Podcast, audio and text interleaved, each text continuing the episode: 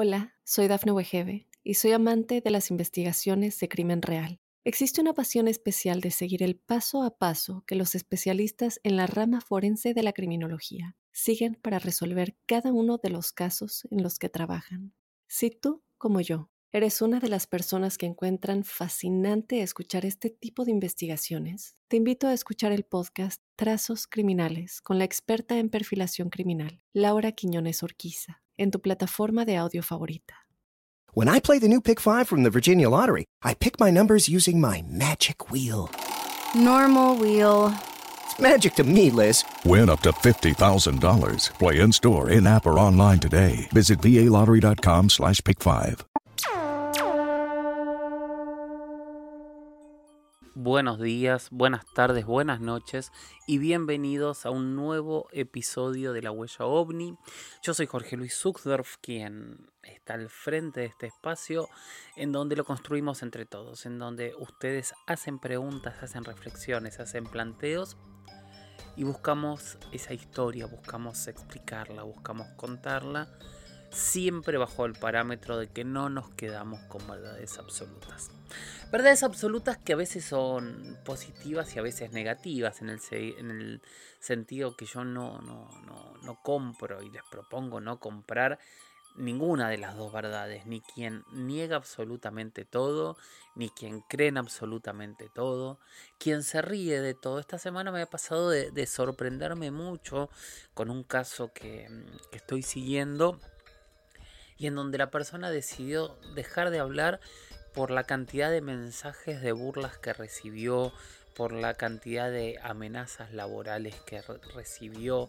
Es como que yo hablaba con él y de golpe le decía, esto es como, como una especie de inquisición en donde no se permite a la persona poder expresarse libremente en temas donde tratamos de buscar una explicación, donde es muy extraño tratar de entender por qué hay ciertos temas que no tienen eh, una verdad absoluta asociada que incomodan y molestan mucho más que personas que están diciendo públicamente barbaridades y, la gente le permite decir barbaridades, desde eh, matar gente, apoyar guerras, eh, generar este,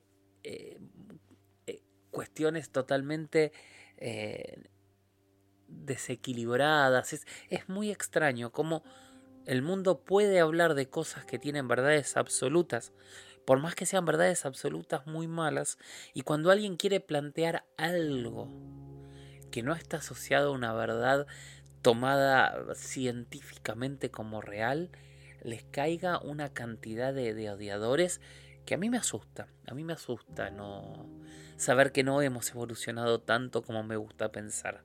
Me, me preocupa, más en un mundo donde Hoy este tema está como muy planteado, muy puesto en la sociedad, muy analizado desde todo punto de vista. Y yo creo que siempre hay que escuchar todo, o sea, vuelvo a decir, y, lo pongo en mi canal de YouTube todo el tiempo, Jorge Luis Zuckdorf es mi canal de YouTube, en donde yo tengo muchísimas entrevistas con escépticos, donde yo las subo y digo, escuchen, Aprendan de cada uno de estos expertos, saben mucho los escépticos, los creyentes, eh, los investigadores, los que no sabemos. Creo que hay que escuchar a todo el mundo para que cada uno pueda tener sus propios argumentos eh, y sacar sus conclusiones. Pero me asusta cuando veo estas cosas, cuando veo un nivel de intolerancia a la falta de verdad eh, que hace que los testigos no hablen. Y eso es lo peor que nos puede pasar silenciarnos, silenciar a la gente que tiene algo que decir, es algo que no puede pasar y que no deberíamos permitir. Nada, quería hacer este, esta pequeña reflexión como para dejarla aquí plasmada en este podcast que maravillosamente sabemos que es este no, no voy a decir in eternum, pero es este sin fecha de vencimiento. Podés estar escuchando esto en cualquier momento y va a seguir siendo actual. Lamentablemente va a seguir siendo actual hasta que logremos cambiarlo, pero es un tema de humanidad, o sea, seguramente cuando esta verdad sea una verdad absoluta, eh, nos pelearemos por nuevas verdades que no vamos a aceptar. Somos así, es nuestra esencia humana. Bueno, me encuentran en redes, Recuerden seguirme en Instagram, soy arroba Jorge Luis S. Oficial, arroba Jorge Luis S. Oficial. En Twitter soy arroba Jorge Luis S-77. Este podcast no sé dónde lo estarán escuchando, pero lo pueden escuchar en, cualquier reproductor de, de, podcast. Está en Spreaker, está en Spotify, está en Evox, está en Amazon, está en iHeart, está en en Google Podcast, en Apple Podcast, está en todos lados, así que desde donde estén escuchando pongan seguir, así avisa cada vez que hay un nuevo episodio. Si lo están escuchando en YouTube también, que mi canal de YouTube es Jorge Luis Uxdorf, ahí también ponen seguir y les va a avisar cada vez que subimos uno. Y después, por último, antes de empezar a responder preguntas, lo que siempre digo, recuerden que este espacio es de ustedes ustedes son quienes em, hacen este podcast, esta comunidad. Sus preguntas son todo, son la columna vertebral de lo que hacemos. Así que mientras haya preguntas, este podcast va a tener razón de ser. Cuando deje de haber preguntas y tendremos que empezar a, a pensar en hacer otra cosa. Así que les recomiendo, les pido, les solicito que envíen preguntas. ¿A dónde? A cualquiera de mis redes, eh, escribiéndolas en, Twitter o en otro lado con el hashtag numeral la huella ovni, todo junto, o mandándome un mail a las historias de George, las historias de George gmail.com. Sigan enviando preguntas y también sigan enviando experiencias en primera persona. Pueden enviarme audios también las preguntas pueden ser por audio, por supuesto, a cualquiera de estas redes y yo las voy a ir bajando y las voy a ir subiendo para entre todos escucharnos. Bueno, vamos a ir con la primera pregunta de hoy. Hace un tiempo respondí a una pregunta de Xavier Fontobna que después me agradeció y puso muchas más preguntas y muchos temas para ir hablando y yo lo fui dividiendo a lo largo de toda la grilla de preguntas y respuestas que son muchas. La verdad que también así como pido que den más, que manden más preguntas, debo decir que hay muchísimas preguntas para responder. Y la siguiente pregunta que él hizo fue lo siguiente. Quería que hablemos de los Shemsu Or, los compañeros de Horus. Quizá viajeros de otros mundos, ponen en pregunta. Los compañeros de Horus, seres semidivinos con grandes conocimientos astronómicos que gobernaron Egipto antes que los faraones y que lucharon entre ellos y que legaron a los sacerdotes y faraones su conocimiento que presumiblemente viene del planeta Narmer, y que a mí me hacen preguntarme si se trata de una guerra entre alienígenas o crononautas o viajeros adimensionales o qué. ¿En la Tierra? Recibo un cordial saludo y disculpe la extensión de este correo, dice Xavier. Gracias, Xavier. Y bueno, vamos a empezar a hablar de este tema maravilloso que planteaste, que son los Shemsu Or. Los Shemsu Or son seres semidivinos. ¿Qué significa seres semidivinos?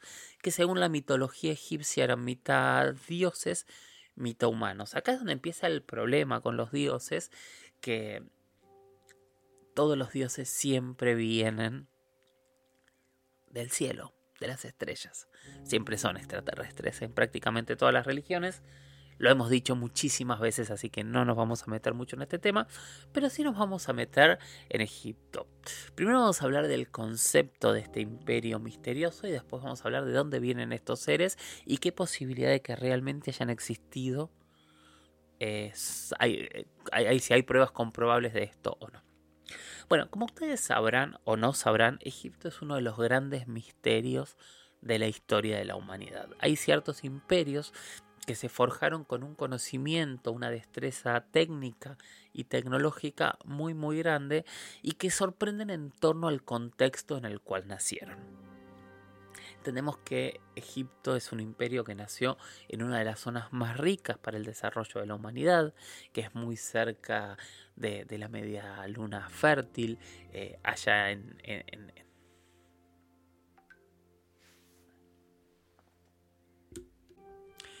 allá en la Mesopotamia, donde nació la base de, nuestra cultura, donde se supone que es donde nace nuestra historia, en el 4000 a.C., cuando los sumerios desarrollan la escritura cuneiforme y empiezan a legar y a contar cómo vivían, quiénes eran, etcétera, etcétera.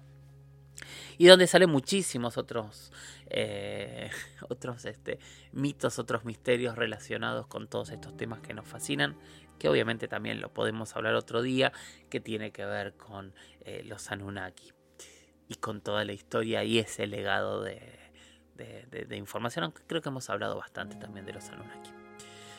Egipto lo que logra es un imperio muy grande, muy poderoso y muy tecnológico.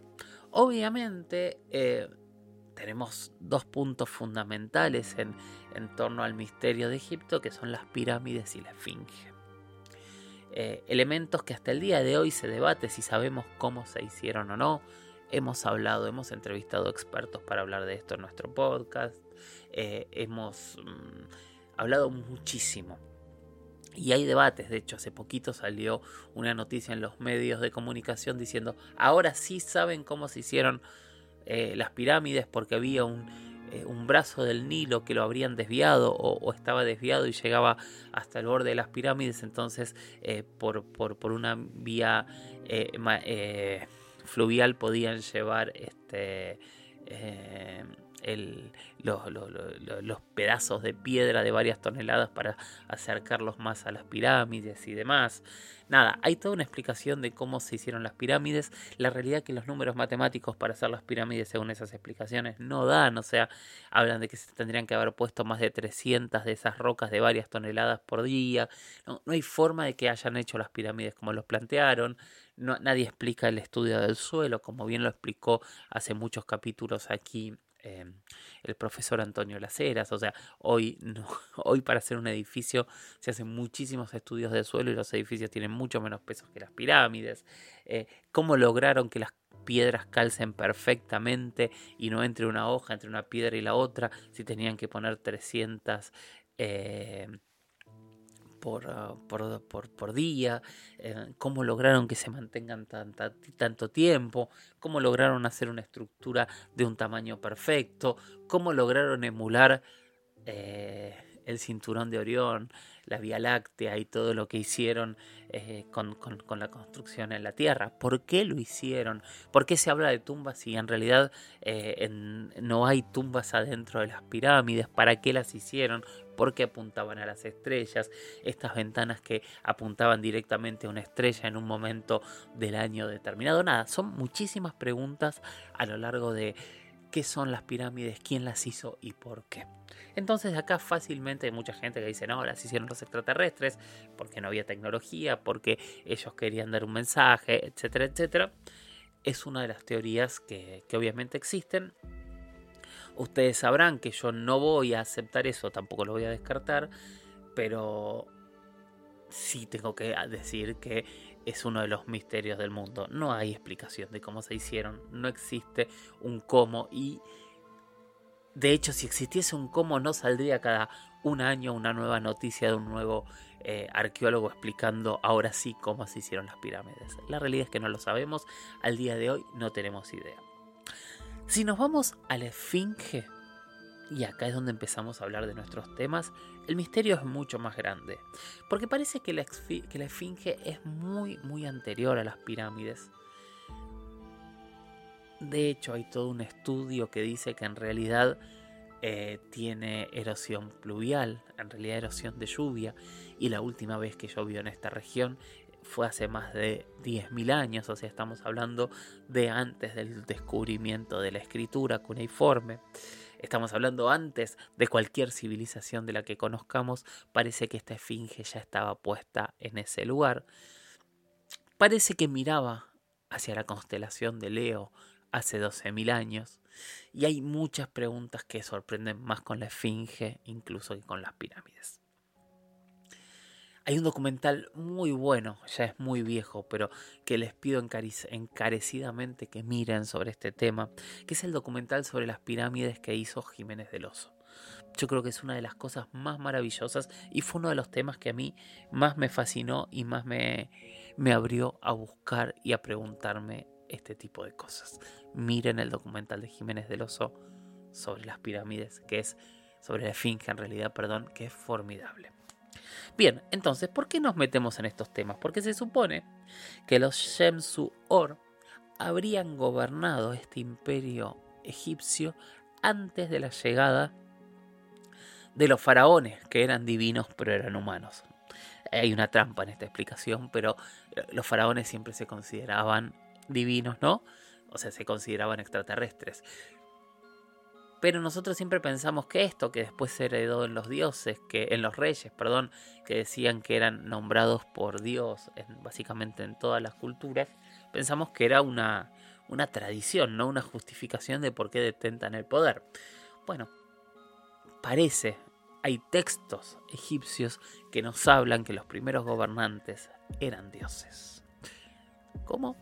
Así como escuchan, hay textos donde hay linajes de faraones, de gobernantes egipcios anteriores, que nos hablan primero de dioses y después de semidioses. ¿Dónde están estos textos? Bueno, están en el Museo de Turín, en lo que se llama el Canon Real de Turín, que tiene una cronología de los faraones muy muy detallada y antes de esa cronología de los faraones tiene una cronología de dioses que gobernaron un primer y antiguo Egipto. Hola, soy Dafne Wegebe y soy amante de las investigaciones de crimen real. Existe una pasión especial de seguir el paso a paso que los especialistas en la rama forense de la criminología siguen para resolver cada uno de los casos en los que trabajan. Si tú, como yo, eres una de las personas que encuentran fascinante escuchar este tipo de investigaciones, te invito a escuchar el podcast Trazos Criminales con la experta en perfilación criminal, Laura Quiñones Orquiza, en tu plataforma de audio favorita. Lo que plantean los, este, los antropólogos, los arqueólogos, es que en realidad esta primera parte de la lista es mítica y la segunda parte de la lista es histórica. Por más que en realidad son el mismo planteo, son el mismo tipo de, de concepto y son la misma lista. Ahora, ¿Cuáles son los puntos para defender esta mirada de que una cosa es antropólogo, es, es histórica y la otra es mítica? Y bueno, no hay al día de hoy demasiados rastros de una cultura egipcia que haya tenido 10, 12 mil años, que es lo que estarían planteando estas escrituras. Eh, eh, las ruinas que se han encontrado egipcias corresponden a, los tiempos en donde se ubica eh, el imperio egipcio que es en el 2600, 2700 antes de Cristo y que con pasos y demás llega hasta supera obviamente la, llega hasta Cleopatra y supera a Cleopatra, o sea, estamos hablando prácticamente hasta nuestra era y que después continúa transcurriendo. Entonces estamos hablando de un imperio egipcio muy muy anterior. ¿Es una locura pensar en un imperio egipcio anterior? No tenemos pruebas, pero también nos encontramos con gente que sabía construir pirámides, gente que tenía una observación astronómica eh, de vanguardia, eh, gente que tenía evidentemente, evidentemente tenían algún tipo de conocimiento que de algún lado habían heredado o había aparecido mágicamente en el año 2600, 2500 antes de. Entonces, hay puntos para pensar y plantear que podría haber un imperio egipcio anterior, que es algo que buscamos en todas las culturas del mundo. Si nos vamos a los incas, ellos hablan de, una cultura anterior perdida, que es lo mismo que si hablamos de la Atlántida, es lo mismo que si hablamos de Tula en, en, el Valle Central de, América, en el Valle de México, en todo lo que es los pueblos mesoamericanos. O sea, en todos los pueblos siempre se habla de una civilización anterior perdida con un nivel de conocimiento grande. Y cuando se empieza a mezclar con los dioses, se habla de que esta civilización tal vez no estaría en la Tierra. Bueno, los Sensu Or son justamente parte de esta historia. Son seres que están planteados como si fuesen híbridos, híbridos en el sentido que tendrían una parte humana y una parte divina, que serían los compañeros de Horus, o sea, acompañarían a Horus, tendrían esta forma o estaban vinculados a los halcones, sabían mucho de astronomía, como decía Xavier, y desde ahí gobernaron este mundo en donde se habría hecho, entre otras cosas, la esfinge y se, se empezaron a, a acuñar diferentes conceptos egipcios vinculados a las estrellas, tal vez dejándonos mensajes que algún día logremos terminar de entender. Tal vez solo eran mitos, pero si eran solo mitos, a mí me pasa esto. ¿Por qué la obsesión de nuestros pueblos antiguos de ocultarnos de dónde obtuvieron los conocimientos? ¿Por qué la obsesión de los pueblos antiguos de hablar de dioses que venían de las estrellas? ¿Por qué la obsesión de los pueblos antiguos de explicarnos que estos dioses que venían de las estrellas nos legaron esos conocimientos? Bien, esta vez está escrito, está planteado que estos seres pisaron la tierra y fueron parte de las dinastías que gobernaron uno de los primeros imperios que forjaron la tecnología y la civilización humana. ¿Qué piensan ustedes? ¿Será realmente seres que vinieron a guiarnos de otros planetas, de otras dimensiones, tal vez seres del futuro que entendían cómo organizar o tal vez otra vez quienes nos crearon que decidieron organizarnos cuando vieron que solos no podíamos hacer nada. ¿Qué opinan ustedes? ¿Realmente será así o simplemente será otro mito para tratar de explicar de dónde venimos? Esa gran pregunta que hasta el día de hoy no tiene respuesta. Siguiente pregunta de este episodio. La estoy buscando porque obviamente me fui para cualquier lado. Discúlpenme y tengan paciencia, por favor. No lo voy a cortar a esto. La hizo Mauro Farías 88. Y Mauro dice: ¿Qué opinas de las incorporaciones de extraterrestres a las religiones afro-brasileras? La verdad que es un tema muy, muy amplio eh, muy complejo y no sé exactamente a qué de todo se refiere, así que voy a hacer referencia a dos o tres elementos para después hablar de, una religión en específico, a ver si es de lo que Mauro habla. Primero, las religiones afro-brasileras en realidad eh, son religiones que llegaron con, los esclavos de África, eh, en donde básicamente conocemos a los Umbanda, conocemos el vudú, conocemos este, diferentes eh, credos y religiones que fueron saliendo de allí. Usualmente muchos de estos credos sufrieron un sincretismo con eh, el cristianismo, sufrieron sincretismo con elementos de religiones locales, sufrieron, como en el caso del vudú, un sincretismo muy fuerte también con la magia negra francesa y de todo eso se fueron generando diferentes religiones con diferentes este, entidades y miradas a veces muy distintos y los que no las conocemos muchas veces terminamos englobando todo dentro de lo mismo. Estas religiones este, tienen una enorme cantidad, un panteón muy grande de dioses. Usualmente estos dioses eh, son buenos, son malos o son neutros.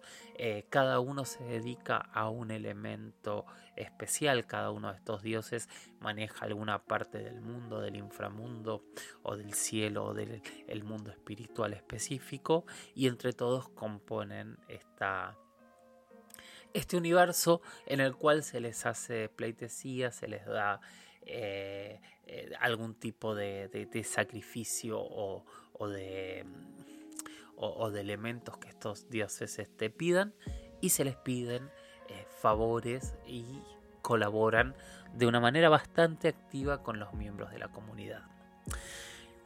¿De dónde son estos dioses? Bueno, para estas culturas obviamente estamos en este debate que ya hablamos hoy mismo en este mismo capítulo, que usualmente cuando uno va a la mitología de estos dioses, estos dioses llegaron de otro lado, llegaron de las estrellas y desde las estrellas eh, algún día se fueron y volvieron o siguen estando acá.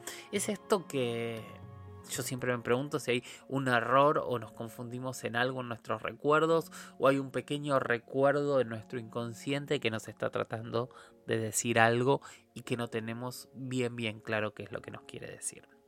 Ahora, con toda esta primera explicación que tiene que ver más con lo afro-brasileño, yo me puse a leer. Hay muchas religiones hoy basadas o sentadas de manera directa en el fenómeno ovni. Yo tuve y tengo bastante relación y admiración con, con, este, la gente de Alfa y Omega, en, en Perú, que ellos este, tuvieron un guía que era el hermano Córdoba, que él contaba que había sido eh, abducido y que dentro de un platillo volador eh, él había adquirido conocimientos, que eh, tenía una enorme cantidad de, panegíricos con leyendas, este, normas, leyes que, fue con lo que bajó y a partir de ahí armó una comunidad muy fuerte, muy relacionada al fenómeno ovni. Hola, soy Dafne Wegebe y soy amante de las investigaciones de crimen real. Existe una pasión especial de seguir el paso a paso que los especialistas en la rama forense de la criminología siguen para resolver cada uno de los casos en los que trabajan.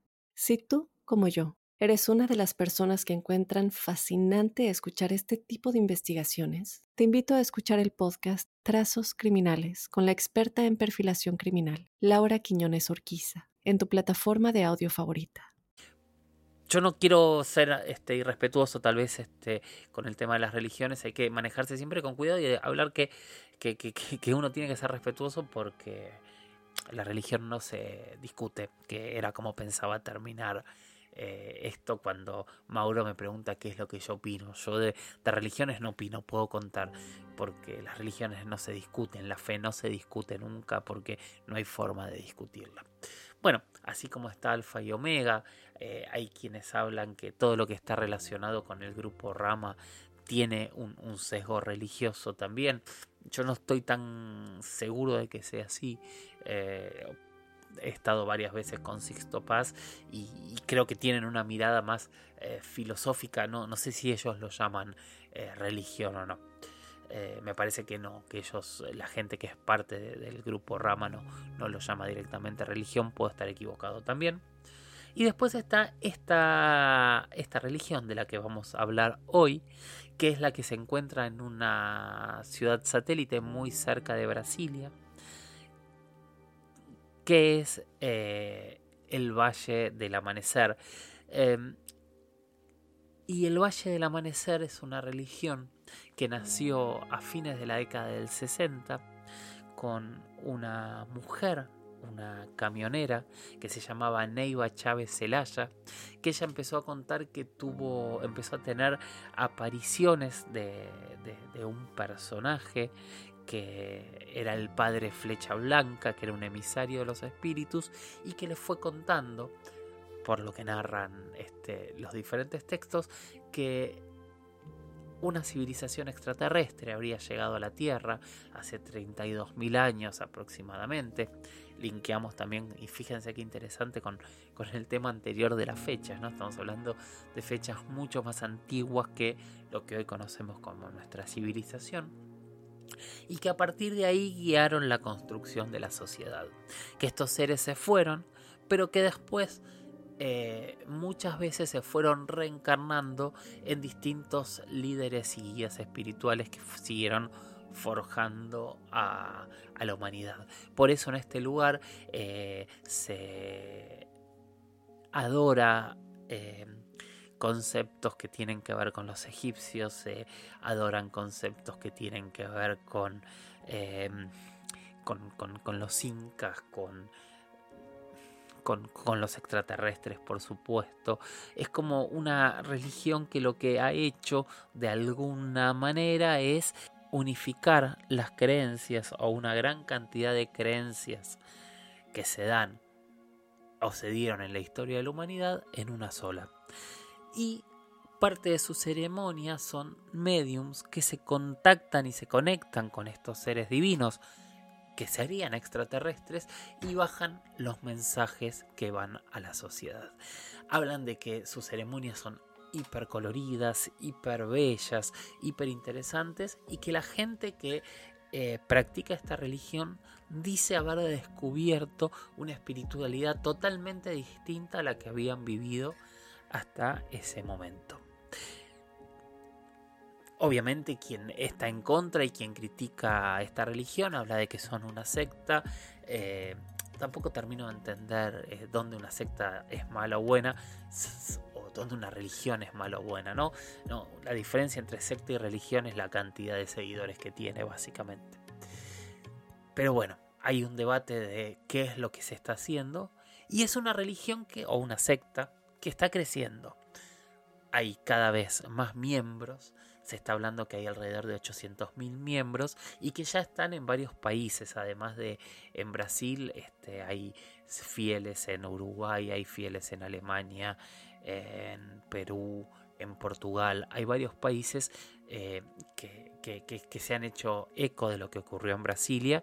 Y esta religión que habla de unos padres fundadores extraterrestres y que hoy se serían reencarnados o reencarnaciones en, en diferentes este, en diferentes líderes continúa. Y, bueno y es una religión. Em, ¿qué puedo opinar yo de una religión?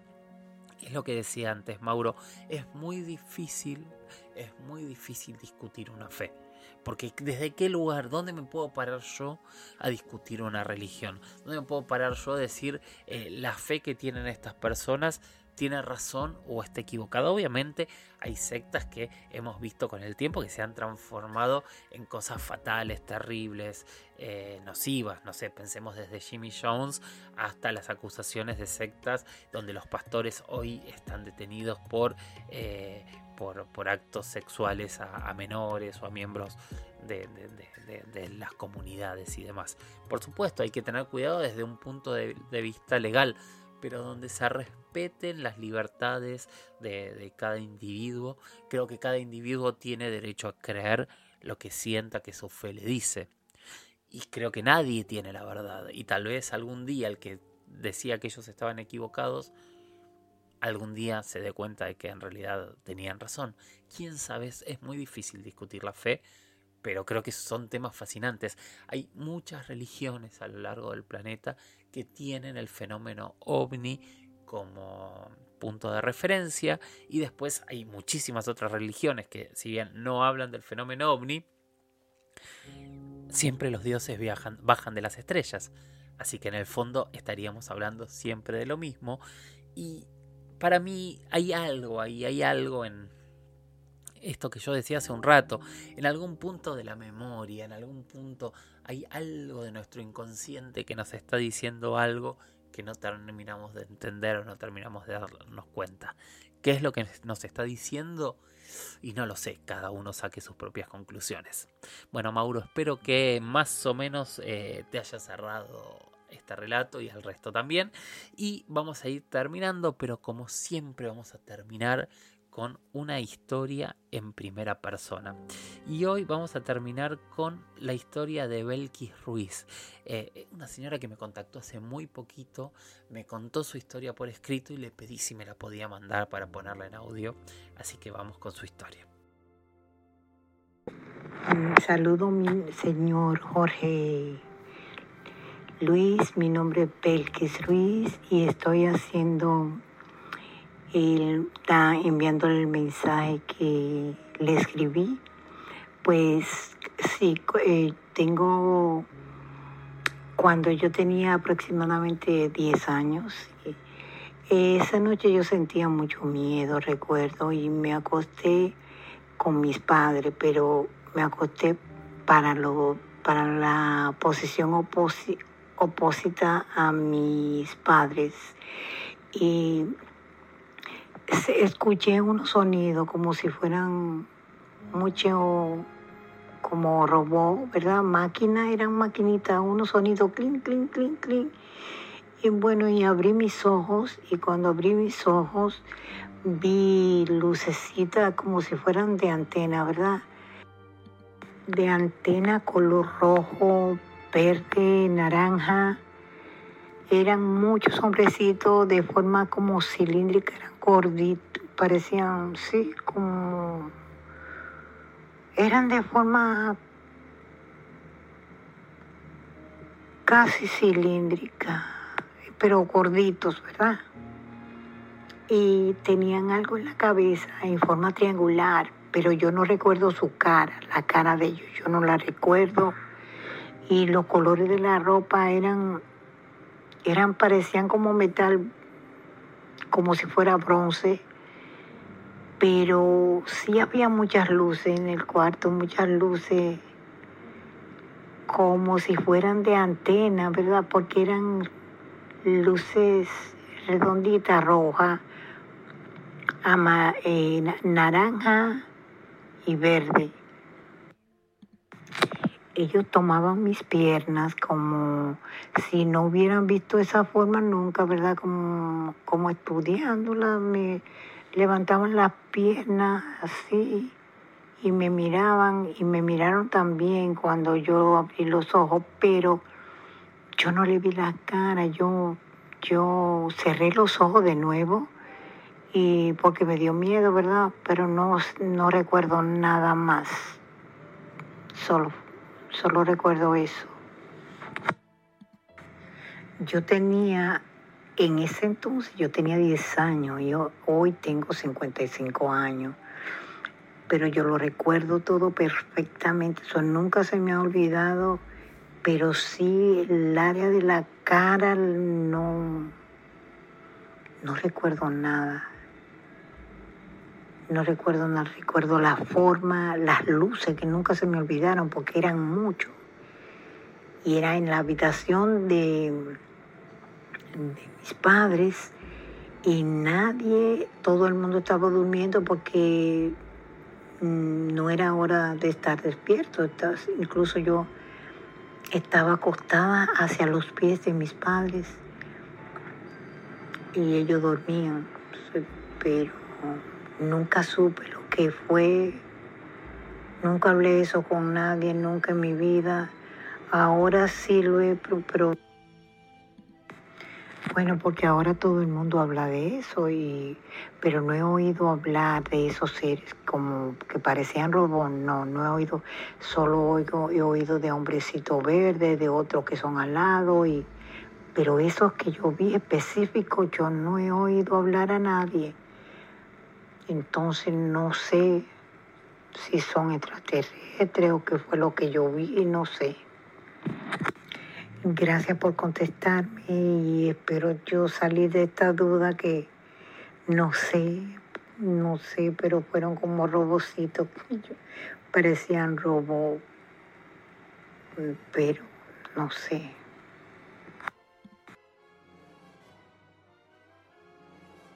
Bueno, bueno, muchísimas gracias Belkis. Sigan enviando sus historias a las historias de George arroba gmail.com, las historias de George arroba gmail.com.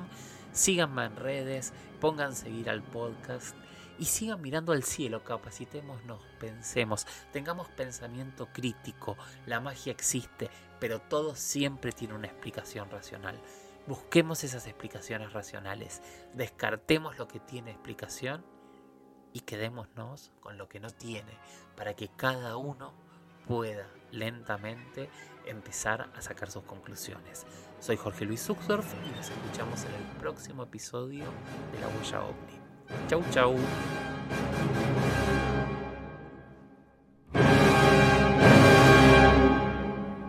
Hola, soy Dafne Wegebe y soy amante de las investigaciones de crimen real. Existe una pasión especial de seguir el paso a paso que los especialistas en la rama forense de la criminología siguen para resolver cada uno de los casos en los que trabajan. Si tú, como yo, eres una de las personas que encuentran fascinante escuchar este tipo de investigaciones, te invito a escuchar el podcast Trazos Criminales con la experta en perfilación criminal, Laura Quiñones Orquiza, en tu plataforma de audio favorita.